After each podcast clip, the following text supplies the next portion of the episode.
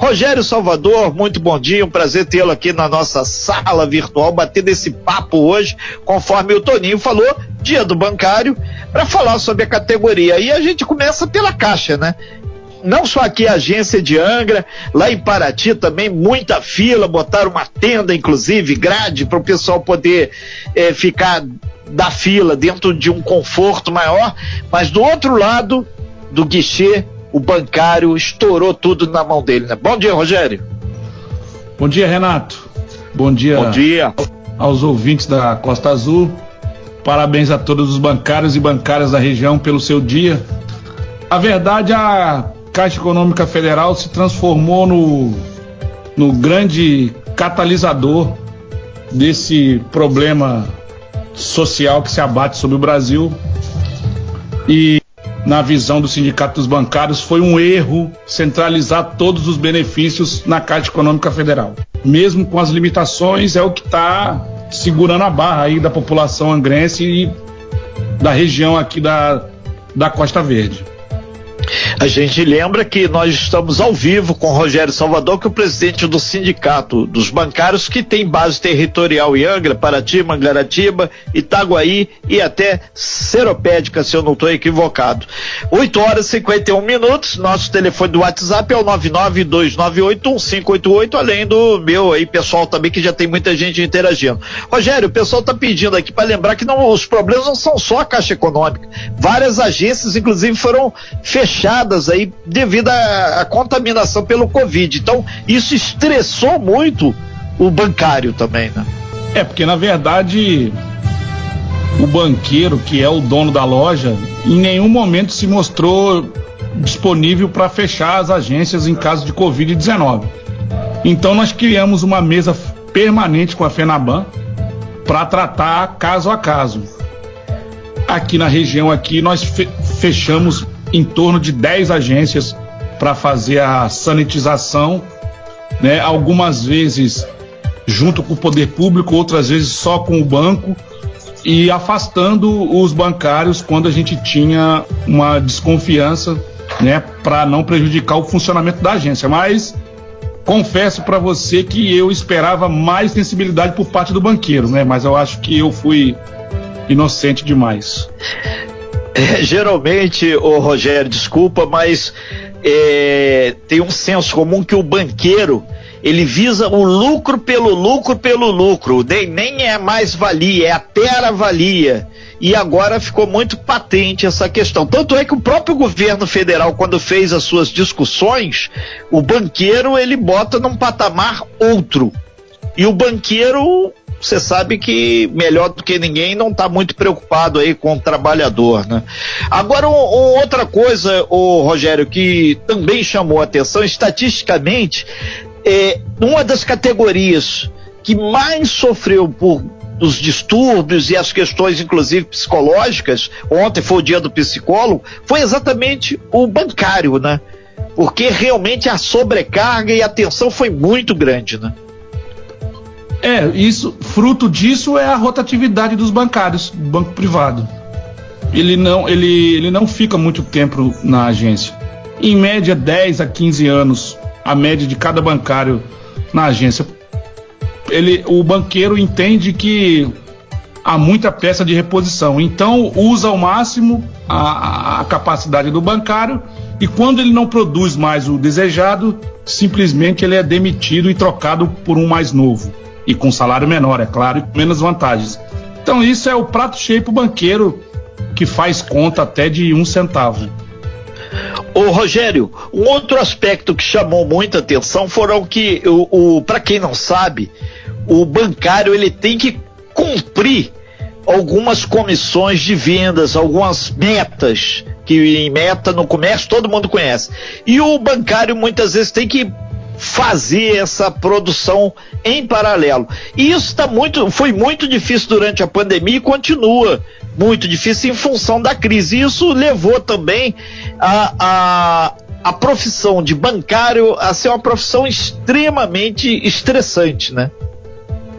É, na mesa, na mesa permanente que a gente teve com a Fenaban, logo que a pandemia assolou o Brasil, nós colocamos a questão que as metas deveriam ser suspensas nesse período. Haja visto que a economia já não estava indo bem, né? Que a gente já estava num processo de recessão. A gente tem que lembrar que em março de 2020 já estava o Brasil já estava em recessão. Quando entrou a pandemia, isso se agravou e nós conseguimos é, minimamente, é, pelo menos, estancar um pouco a questão das metas. Mas como tudo no Brasil foi se abrindo gradativamente, as metas estão voltando com toda a força e isso é uma questão que vem atrapalhando muito o desempenho dos bancários na região e em todo o Brasil. Você que é cliente do banco, você entende muito bem o que é isso. Quando você entra dentro de uma agência para resolver um problema, o bancário é obrigado a te oferecer vários produtos. Na maioria das vezes, aqueles que você nunca vai usar, mas ele oferece para você para você comprar. Isso é uma meta que o banco impõe ao bancário. Agora, o, o Rogério, saindo da caixa para os outros bancos, como é que você avalia que está dentro da, dos bancos privados é, essa situação do profissional bancário? Tá melhor, tá pior ou a pandemia foi ruim para todo mundo na sua a, profissão? A pandemia foi ruim para todo mundo. Para a questão bancária, que já era um projeto do banqueiro, ele adotou o home office, que aí é mais um problema para o movimento sindical. Como é que. Tudo bem, você vai trabalhar em casa, mas quem vai fornecer o computador? Quem vai fornecer uma cadeira com uma mesa que não dê problema para você? Aonde está esse bancário? Qual a carga horária de trabalho dele? Ou seja, mais um complicador que a gente teve que colocar isso na mesa para o banqueiro. Porque o banqueiro colocou várias pessoas. Tem vários bancários aqui na região trabalhando em casa. Quem é que paga essa internet? É o banqueiro? Telefone, computador. Então essa questão toda tá na mesa de negociação que varou hoje a madrugada toda, foi suspensa até o momento e vai retornar, eu acredito que a partir das 11 horas da manhã. Foi mais um complicador ainda, ou seja, o, o movimento bancário está em processo, é, em processo de transformação permanente e isso dificulta muito o movimento sindical para defender os bancários, porque surge uma nova plataforma digital, uma nova forma de trabalho e a gente tem que correr atrás, entender o que está acontecendo para tentar proteger o bancário, entendeu? Que é, essa é a nossa função. Né? E isso tudo a gente está colocando pro, pro banqueiro. Mas o banqueiro, ser sincero para você, a pandemia ajudou o banqueiro.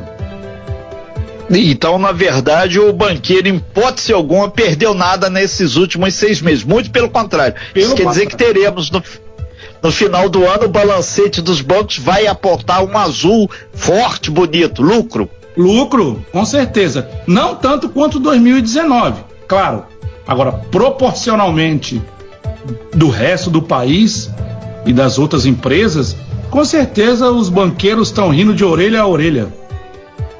Ok, são 8 horas e 58 minutos. A gente está batendo um papo com o Rogério Salvador, que é o presidente do sindicato. Hoje é o dia dos bancários, né? A gente lembra que o, em especial a Caixa Econômica Federal, ela passou a abrir 8 horas da manhã para atender aí essa questão do auxílio emergencial.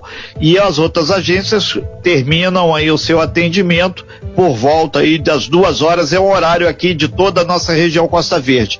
O, Rogério, vocês dessas mesas de negociação junto à, à Federação dos Bancos, vocês estão buscando rediscutir também, já que essa normalidade está sendo retomada, a volta dos bancos ao horário antigo? Bom, aqui é, na nossa região? É, essa, essa é uma questão que fica a cargo do governo federal. Perfeito. A, é o governo federal que, que é, como é que se diz, que administra essa questão do horário, né?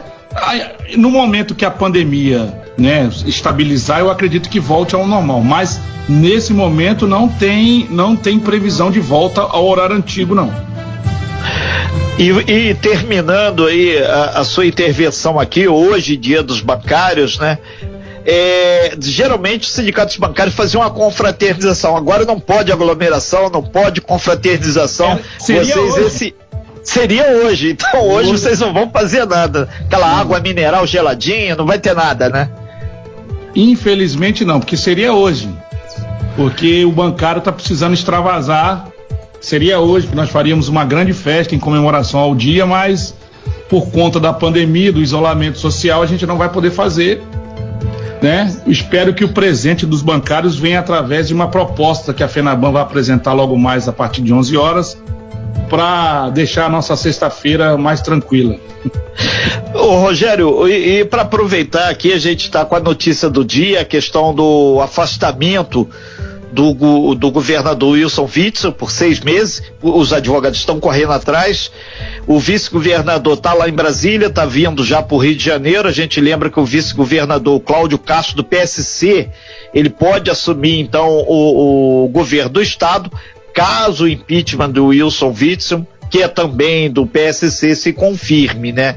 Tudo isso está no processo de discussão. Aí já perguntaram pra gente aqui, ah, mas Renato, vice, ninguém sabe direito quem é o vice, né?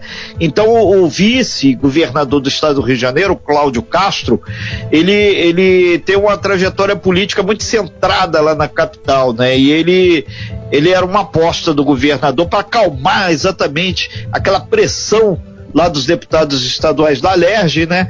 E em meio aos atritos e aquela coisa toda, a situação do vice-governador também ficou complexa, né? Ele foi é, cantor, é cantor gospel, né? Tem dois discos lançados, cumpriu o mandato de vereador lá na Câmara Municipal do Rio de Janeiro. Aí ele foi pinçado, né, para ser o vice-governador. Então o pessoal queria saber quem é o vice. O vice é esse, tem um currículo aí não muito claro. É, aí a gente volta, o Rogério, para concluir, o que, que você espera aí para os bancos, para os bancários, essa confusão política que está no Rio sobrando aí para todo mundo? Não é ruim para o Estado, né? A gente ter, ter os nossos representantes eleitos e, infelizmente, ter esse problema de corrupção nesse momento de pandemia mas nós temos que tocar a vida.